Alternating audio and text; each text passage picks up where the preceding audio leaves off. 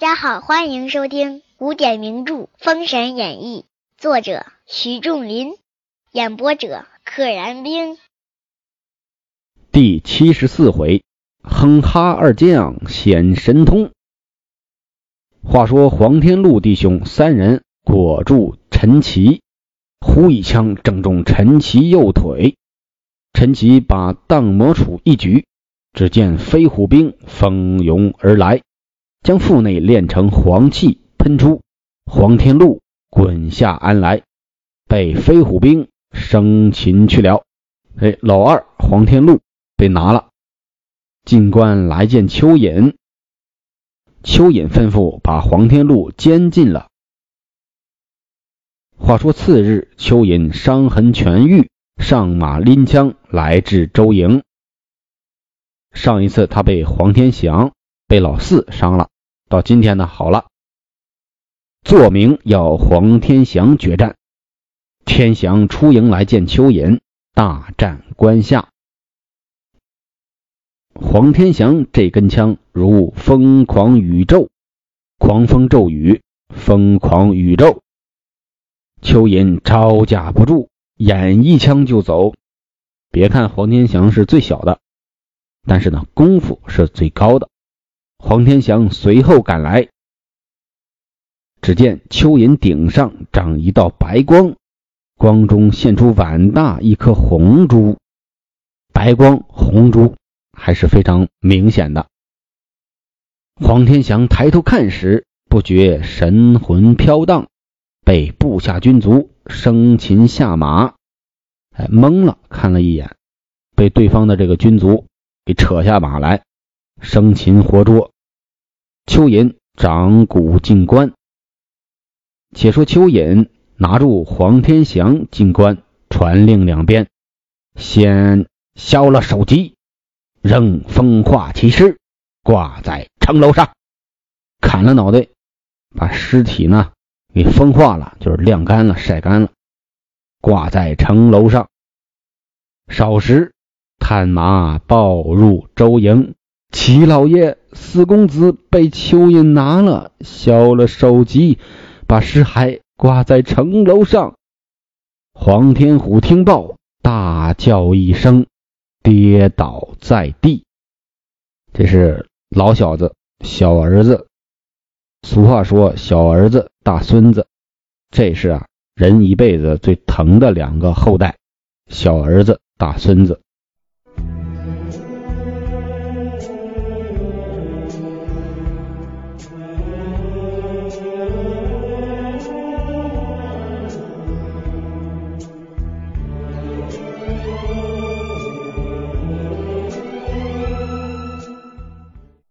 话说黄总兵忙修告急申文，向子牙求救，写了一个告急的文书，申请的文书。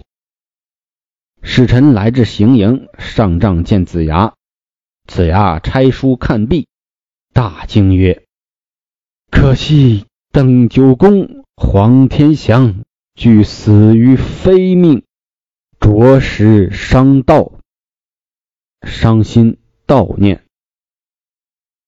只见邓婵玉哭上帐来，禀上元帅，末将愿去为父报仇。邓九公死了，邓婵玉伤心痛哭。子牙许之，又点先行官哪吒同往。作者对邓婵玉的偏爱很明显，邓婵玉可是还有哥哥呢。邓秀这时候呢，听说邓九公死了，反倒没给邓秀登场的机会，而是写邓婵玉。哪吒陪着邓婵玉去了，星夜往青龙关来。哪吒风火轮来得快，只见霎时就到了青龙关了。话说次日，哪吒往关下搦战，蚯蚓听报，出关门迎战。哪吒见蚯蚓前来，把火尖枪摆动，直取蚯蚓，没说话。蚯蚓以枪急架相还，来往战杀二三十合，蚯蚓就走。蚯蚓开始跑，哪吒赶来，蚯蚓依旧把头上白气生出，现那一颗红珠出来。同样，白气里边藏红珠。蚯蚓不知哪吒是莲花化身，大叫：“哪吒，你看吾之宝，看我的宝贝！”哪吒抬头看见，大笑曰：“ 这不过是个红珠，你叫我看它怎的？不就是个红珠子吗？有啥可看的呀？”蚯蚓见宝贝失灵，心中着忙，只得。勒回马来，又战，接着打，被哪吒用乾坤圈打来，被哪吒用乾坤圈打来，正中肩窝，打得筋断骨折，伏鞍而逃。乾坤圈打着这个锁骨了，断了，疼得他趴在马上，趴在这个鞍子上，跑回去了。且说土行孙崔良志子牙大营，不见邓婵玉。问其故，武吉曰：“黄飞虎求救兵，你你岳翁阵亡，你夫人去了。”土行孙着实伤道，忙忙领子牙、崔良剑，竟往青龙关来。土行孙也很伤心，毕竟当时他岳父大人对他也有知遇之恩。况且那是自己媳妇的老爸呀，他俩感情这么好，他也替他媳妇伤心。不一日至帐前，与黄飞虎叙前事，伤感不已。至晚，到了晚上，土行孙借地形术进关，来到城楼上，把天祥的尸首救回营中。人死了，这个尸首要盛入棺椁。入土为安，曝尸荒野啊，或者被挂在城楼上啊，这是对死者极大的侮辱，所以要把这个尸体给抢回来。且说蚯蚓闻报黄天祥尸首被盗，十分愁闷。哎呀，看来又来能人了，把尸体盗走了。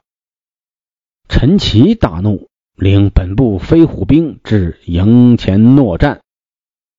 陈奇是个火爆性格，而且呢，他之前连胜好几场。土行孙夫妻二人出营，陈奇见土行孙来，拎杵就打。土行孙手中棍急架忙迎，未及数合，陈奇把杵一摆，照旧喷出黄气。土行孙一跤跌倒在地，飞虎兵把土行孙拿去。哎，同样的招数还挺好使，土行孙也被拿去了。邓婵玉见拿了她丈夫，发出一块五光石，正中陈奇嘴上，打得陈奇掩面逃回关内。哎，以前说打脸，现在直接打嘴，打嘴更疼。陈奇护着脸就往回跑，来见蚯蚓，将刚刚战事诉说一遍。蚯蚓令。将周将拿来，左右遂将土行孙推至阶前，推到这个台阶前面，命左右，谁命左右啊？蚯蚓呗，推出去斩了。号令，左右方欲动手，只见土行孙把身子一扭，杳无踪迹。哎，推到外边刚要斩，土行孙一扭，唰没了。蚯蚓听报，大惊曰。周营中有此一人，所以屡伐西岐，俱皆失利。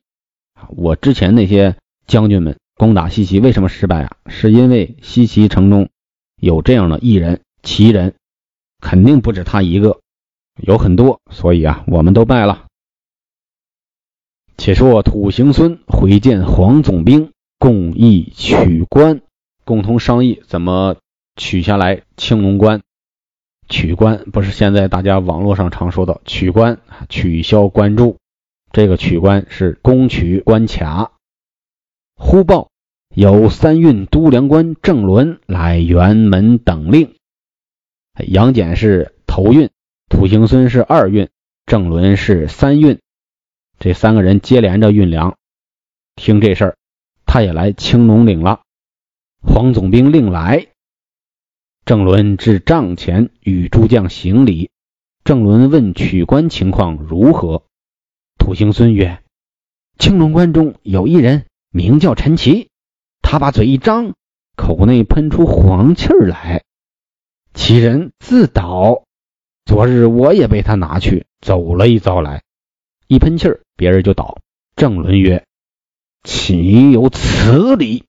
我必定会他一会。”大家都骑闭眼金睛兽。大家都有飞什么什么兵，大家都能喷气儿，我看谁喷得过谁。且说陈奇自服了丹药，一夜痊愈，被邓婵玉打伤了嘴，第二天好了。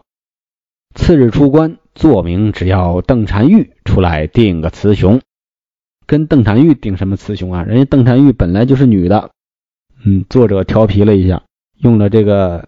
可以说是叫谐音梗，就像你对一位女士说：“你不是大丈夫。”人家女士说：“我本来就不是大丈夫，我是大女人。”当然，这这里也可以直接理解为就是定个输赢。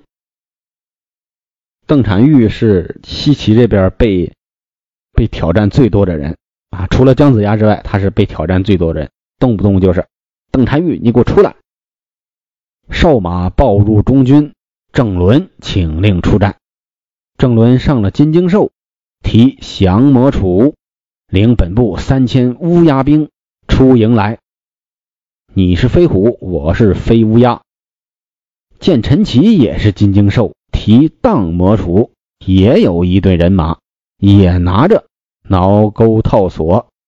一顿也也是金睛兽，也有人马，也拿挠钩。一个降魔杵，一个荡魔杵，估计啊也差不多。郑伦心下疑惑，乃至军前大呼曰：“来者何人？”陈奇曰：“吾乃都梁上将军陈奇是也。你乃何人？”哎，俩人还都是都梁官。郑伦曰：“吾乃三运总督官郑伦是也。”郑伦催开金睛兽。摇手中降魔杵，劈头就打。陈奇手中荡魔杵，负面交还。二兽交加，一场大战。正战之间，郑伦把杵在空中一摆，部下乌鸦兵形如长蛇阵一般而来。陈奇看郑伦如此，也摇杵，把那个杵手中摇一摇。他那里飞虎兵。也有套索挠钩，飞奔前来。棋逢对手，将遇良才，大家都一样，配置都一样，看谁干得过谁。郑伦鼻子里两道白光出来有声，一路火花带闪电，噼里啪啦冒白光的时候还出声。陈奇口中黄光也自迸出，迸发出来，迸射出来。